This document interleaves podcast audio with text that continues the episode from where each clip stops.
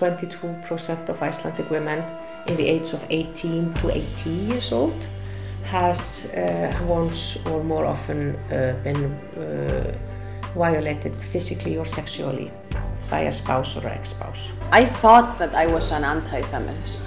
I didn't understand the concept. The Me Too movement was definitely an eye-opener. Women in Iceland of foreign origin really don't have the same rights as Icelandic women do. I think we are all feminists. I still get scared when I'm walking alone in the streets, you know. Every single conversation regarding sex work in Iceland is exhausting. I was born a feminist and I will die a feminist. Episode 2 Icelandic Feminism History, Part 1 From Bríet to the 70s. Every fight is made of figures, and we need to remember them. This is more or less what Dalrun said to us in the first episode. So I think uh, when we speak about Icelandic feminism and, and what good has come, we have to look at these individuals and see that not all nations, not all nations, not all groups of people do have the privilege of having such people standing forth and speaking for them. And we have to give these people credit. Dalrun is a novel historian. She mainly studies women's history, for example, by researching about histories of homeless women in Iceland. I wanted to dive into Icelandic feminism by sharing you the history of it, starting with the first woman who paved the way. Her name was Bríet Bjarnhéðinsdóttir, but I let Darren talk more about it. She's born in 1856, a servant's daughter, then a farmer's daughter. She loses her mother very early on and, and, and sees that, and she has to take on the role of the housewife. And she early on sees the responsibility of the woman. And uh, so we have to see that this woman, uh, who, who was a part of the old agricultural society in Iceland, she managed to do what she did in her lifespan. And so we must stop speaking, and, and those things are, for example, uh, uh, she uh, founded the Women's Rights Association of Iceland, which is still operating today, mm-hmm. uh, co editor and publisher of a women's magazine. Uh, yeah, uh, fighting for legislation in rights regards to rights of women, and and and many other topics. I want people should just rather read about more interestingly than me chatting on. But the thing is that she managed to do these things in that short life lifespan in that in her lifespan. I mean, and but the thing is, we are always told that these things come slowly. We have to be patient, and always in the waiting game, we are set a few steps back. And uh, sh she shows us a woman from, uh, you know, trotted from a turf cabin. She shows us that we can do things very quickly, very hurriedly, and uh, and she shows us also that. Um, she shows us also the great importance between a female freedom fighter and a male freedom fighter. Because we must give her not just credit for being a woman uh, trying to fight for women's rights and women were uh, when in times when women didn't have rights when they were seen as unequal this is something that she herself describes as uh, feeling just from an early age when her when working outside all day with her brothers, she would come inside into the turf cabin. Her brothers would go relax and read. She would continue her workday as other women did with domestic chores. And uh, that was a tradition in Iceland. Women worked longer, hard, harder labor, and less salary. And she saw, now she did not only see the injustice, she also felt um, the great frustration of being discriminated for her own gender, and most importantly, she vocalized it. And this is important because it is not a common talent uh, to be able to communicate your thoughts so successfully and uh, to the public. And being a woman, and woman meant nothing then, her voice. So this is amazing. So the this is the great importance between a male freedom fighter and a female freedom fighter. Also, that she was not only uh, uh, fighting for women in the public realm, she was also in the private sphere because she was a homemaker. And this is a topic of today as well. Women are uh, torn between the spares of the home and the work. And uh, here we come to time again. Her brothers had time to read, she did not. And she, you will not find a, a, a male freedom fighter who was in history, who was also a homemaker, had to come home and service his wife and children. He had time. And she did this not only in her lifespan, she did this with half of the time that man had to, because she was widowed early, had two children. And uh, so she was a homemaker and a freedom fighter, which makes her a double hero. she also founded the Icelandic Women's Rights Association in 1907. This organization is still there 100 years later, working for equality. I've interviewed Brynhildur, the head of the Icelandic Women's Rights Association. She talked to me about Bríet and why she decided to create this organization. She founded the organization uh, in 1907, and it was basically the reason she founded it was that uh, it was a call from abroad, and that's the thing that people forget about uh, the, women's movement is that it's always been a very international movement uh, where the women's movement doesn't thrive uh, in isolation. It thrives on contacts with uh, across borders. So in the uh, late 19th century and the early 20th century, there was a, a very vibrant suffrage movement that uh, that France was very active in. The French women were, you know, one of the mainstays of uh, of, of this movement, and uh, Bríet was.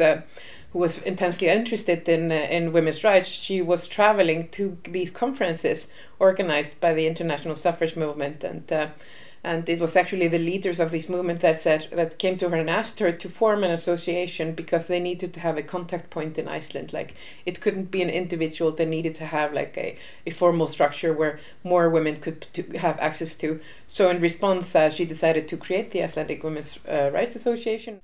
Bríet was the first. She paved the way for others to continue this fight we see that in the way the movement evolved. So 1915 is the uh, uh, the year that we received uh, the vote, uh, um, and there really wasn't uh, there wasn't any big accomplishment uh, until night. There was a, a after that, you know, we had just we had slow process. We had the first woman elected to parliament in 1920 uh, and uh, but the prog- but progress was very slow uh, following that. Uh, the, the the depression came, then the war when uh, where we were occupied.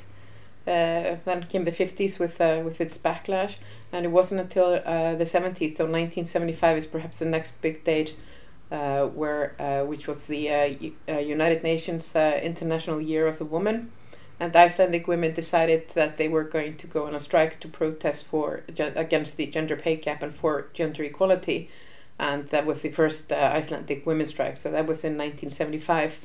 The strike was led by the Red Socks. Helena, a clinical psychologist from the small village of Flateyri, shared her memories of this period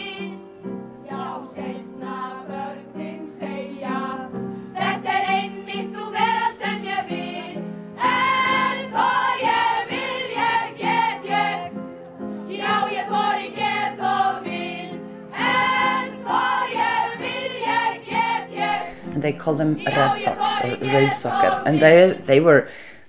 I don't know, wearing certain type of clothes and big jewelry at one point. They were kind of hippie looking women, badass women.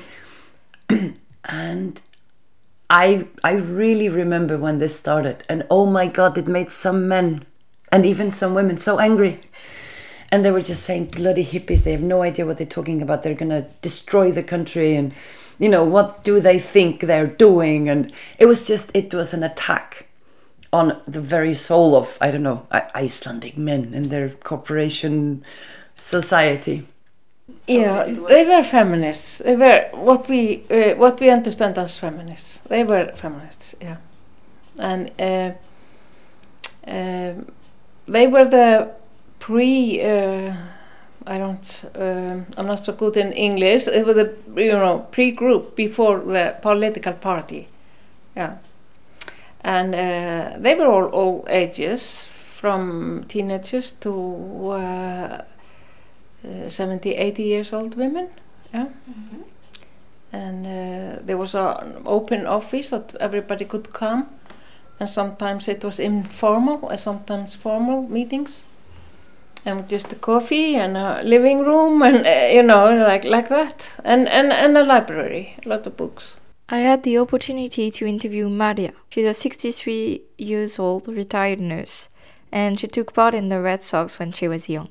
At first, she explained to me when she started to consider herself as a feminist. We didn't know the word feminism, uh, but when I was a kid, when I was uh, 12, 13, 14, that was, uh, I was 14 in 1970, and then they had the first Mass uh, uh, on the 1st of May, the women in, in Reykjavik uh, uh, that were fighting for equal rights of the genders. That was the terms they used.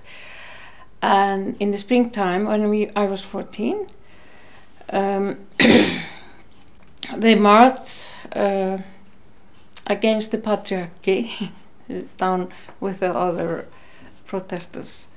And I remember reading about this in the papers and then I was really fascinated, and uh, so I uh, defined myself as uh, someone who was, uh, uh, you know, I was on their side. I was. it was called red sock. Uh, it means red socks, mm -hmm. and so I was red sock. and uh, already at 14 and uh, I remember I think the reason for uh, thinking like that was that I was brought up on a farm and a big farm, a lot of people, and I had to work a lot. So I had to work. Uh, we had to work from being from the age of you know six, seven, we had to, some jobs on the farm. And me and my brother were friends. We were always working together and uh, playing together as we, we were children. And then um, I was made to work more inside the house with uh, cleaning and cooking, washing up, and all that, and taking care of kids. And uh, my brother was working outside with the lads, and that being a young man, and they were outside in the summer, and they were doing all the farm jobs in the summer, and they were always having fun, and and I was really unhappy about this. So I thought, why are we, the girls, me and my sisters, inside, and they're all having fun outside? so I started, and then a sort of losing him, you know as a friend because this is split and uh, um, so when I uh, saw this in 1970 I was 14 I was really really fascinated about it so because I think um, uh, this is the cause of this uh, unhappiness about this. I thought mm. it's a gender, yeah. It's it's girls and boys, and they're not getting the same, yeah. So, and of course, then in it evaluated through the years, course. I think this is realizing something through your closest environment. Something is going on in just around you, in your home, in the in the in the quarter or in the town or wherever you are. It's the first impressions you think this is uh, something is wrong here, and then you start to think about it.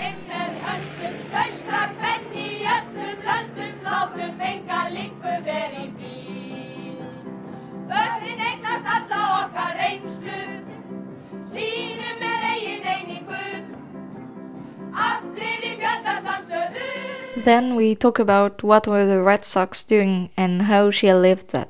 The first wave was behind, and this was the second wave when I was uh, young, and that was um, fighting against the uh, subjectifying the female body and and uh, the women have, should have rights for this and for this and for abortions and they have, can choose uh, free abortions, and uh, and they should not be in beauty contests. I mean, beauty contests were really popular at that time. I remember that, and uh, there was a big discussion about how stupid it was to show female bodies like they were cows or birds on exhibition or something. And uh, I remember we did a protest against that in a in a in a festival, mm-hmm. and we smuggled in uh, you know the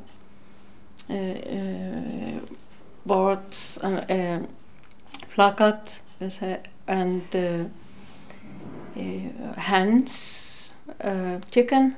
You know, okay. and we made the ridiculous. We tried to make that ridiculous by showing the. we went up to the stage and shouted something and hold the hands up the chickens, you know. And that was in 73 and it was a lot like that on the, that time.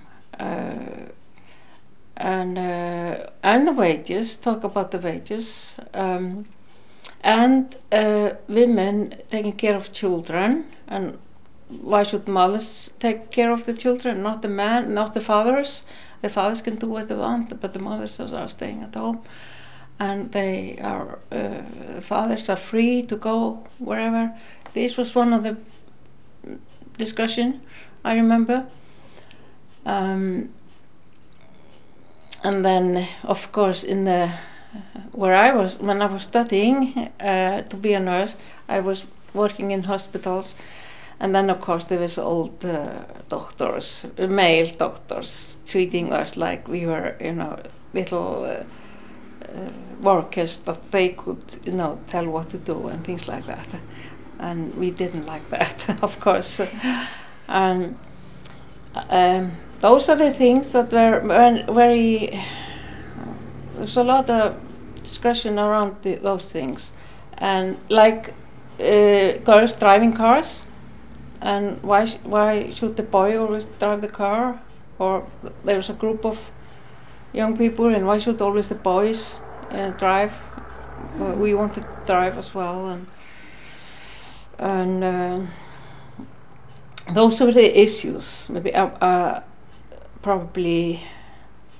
Um, in young people's groups.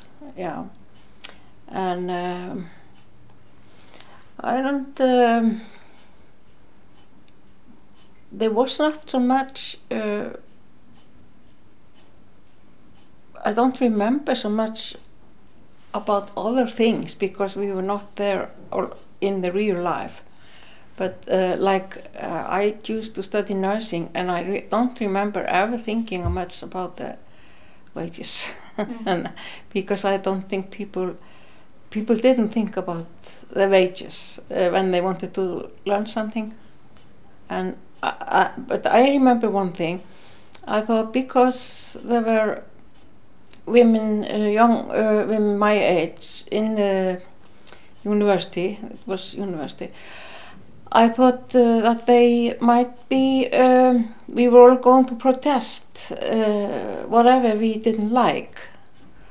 Uh, and uh, like I had friends uh, my age, and I thought we were going to be in, uh, we would know each other for maybe the rest of our lives because we had known each other for many years and grown together in a in uh, in high school and college, and uh, and I also thought that the educated women in the university who were with me in the nursing studies that they would also be open for uh, changes and to demand, make demands, and I think this is one of the most uh, disappointment uh, when around 30 when I was around 30 I, I realized that it was not going to happen.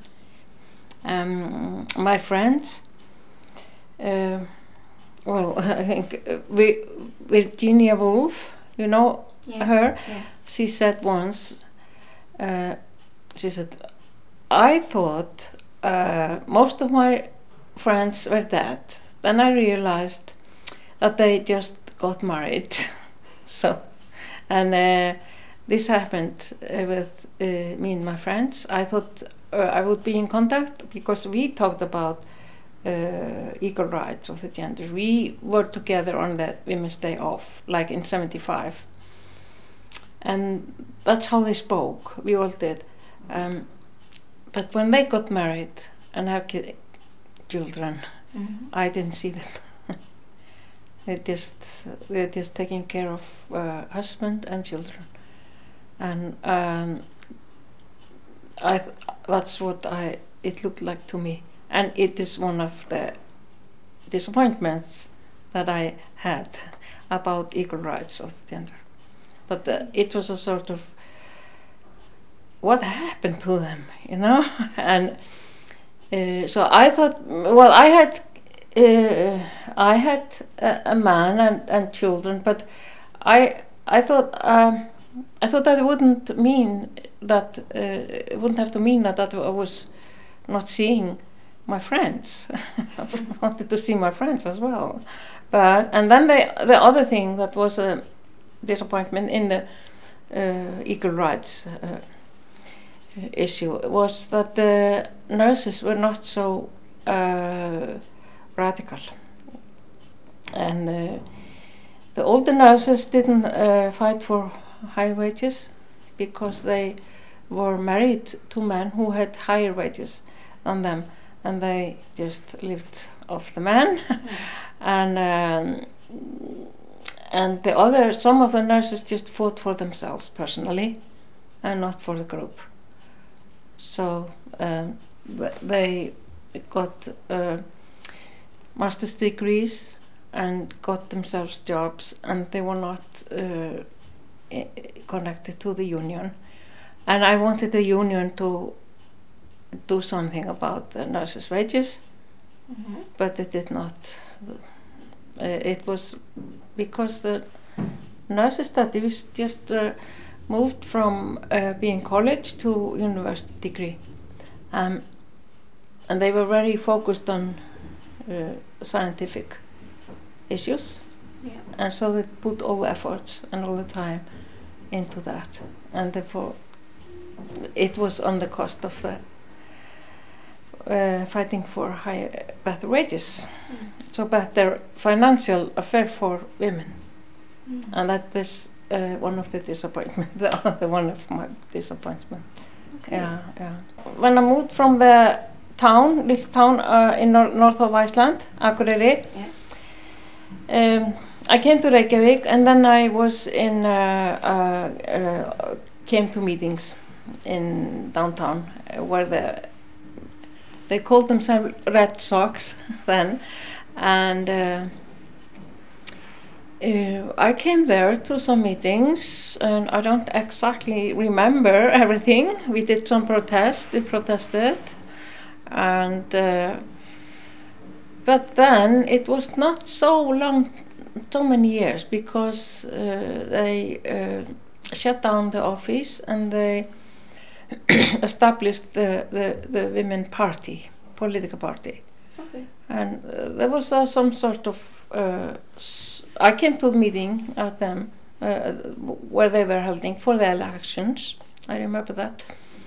And there was a certain split because there were.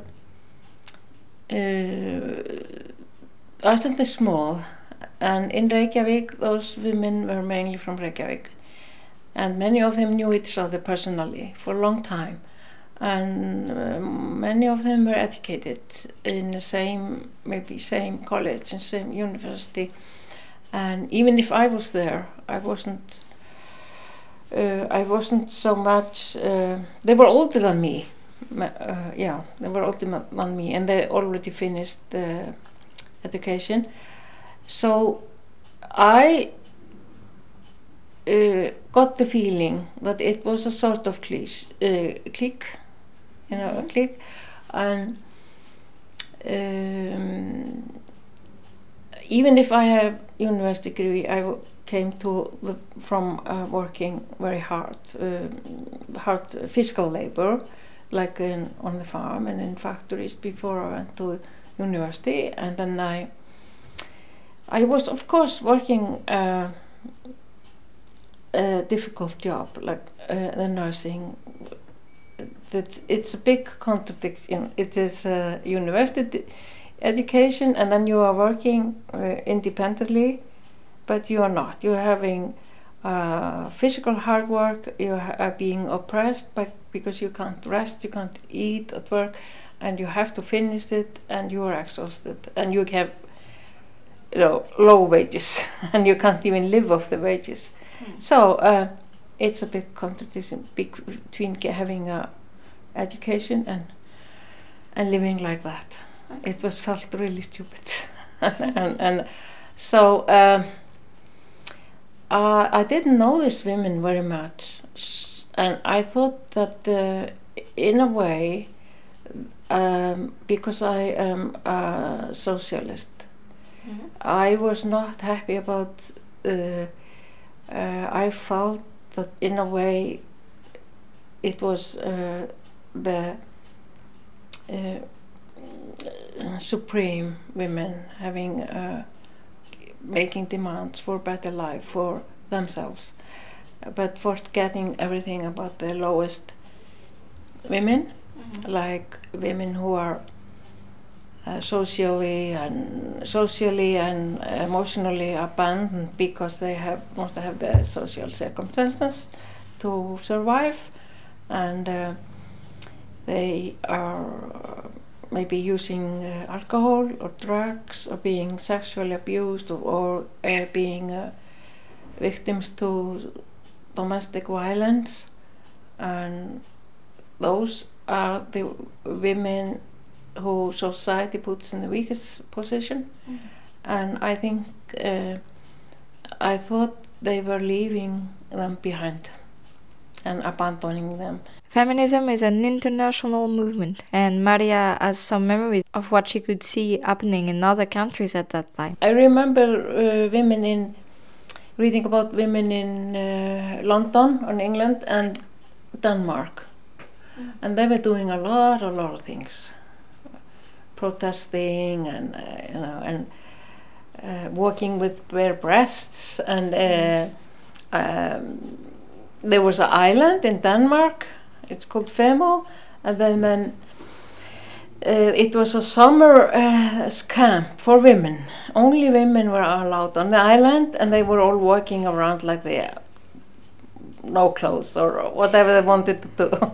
and this Icelanders, Icelandic women, many of them, like me and my sisters, for instance, we knew about this, and uh, we heard about this because we had a, a lot of uh, connection to Denmark and Danish people.